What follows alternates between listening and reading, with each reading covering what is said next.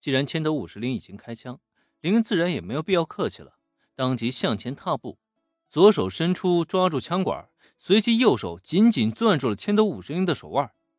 以现在林恩远超于常人的实力，哪怕千斗五十铃并不是人类，可他也绝对不可能是林恩的对手。手一扭，吃痛的千斗五十铃立刻撒手了，这枪啊，顺势就到了林恩的手中。紧接着再一用力。反手将千斗五十铃的胳膊扭到他身后，这一下是干干脆脆的将他制服在当场了。千斗同学，这么危险的武器可不要随便使用啊！还有就是，既然你想邀请我呢，就请你表现的更诚恳一些。毕竟你要知道，强扭的瓜是不甜的。轻轻松松将千斗五十铃制服，林这嘴里啊还没有放过他呢。再看千斗五十铃，他在几经征伐未果之后。脸上顿时露出了惊讶的表情，就好像完全不能接受身为禁卫队第一卫士的自己，竟然会如此轻易的被一个普通人类给压制了。但是无论再怎么惊讶，这都成为了摆在他面前的事实了。等待了片刻之后，他果断停止了挣扎，因为他已经很清楚的认识到，再挣扎下去也只是徒劳。瞧，这不是挺好的吗？千斗五十铃放弃了挣扎。林恩呢，也没有必要一直扣着人家小姑娘不放，当即松了手，将对面的女孩放开之后，也没有理会对面的反应，而是直接将注意力放到了眼前的滑膛枪上。作为拥有枪械精通这一技能的男人，林恩在第一时间察觉到，这的确是一把相当强力的武器，尤其是这华丽的外观，更是让他爱不释手。只奈何啊，朝着空旷的位置扣动扳机。结果并不像林恩所料的那般发出枪响，这也就代表着这把武器竟然还有使用的限制。你没有魔力，所以无法使用斯坦伯格。看林恩的反应，五十铃开口了。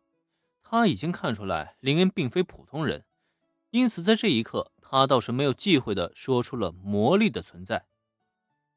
哦，原来如此啊。所以这把武器只有你们魔法国度的人才能使用喽。听到千头五十铃的话，林恩表情有些微妙。本来以为可以顺手把这款漂亮的魔枪收为己有，反正在原剧情中呢，千斗五十铃家里貌似有着很多把的库存。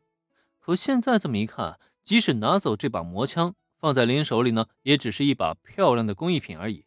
除此之外，没有任何的其他作用。因此，简单的思考了片刻。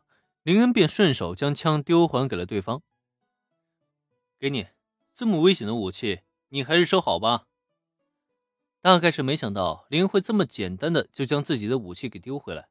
千斗五十铃在接到魔枪的时候，那张精致且不见丝毫感情的脸蛋上，顿时浮现出一抹淡淡的慌乱。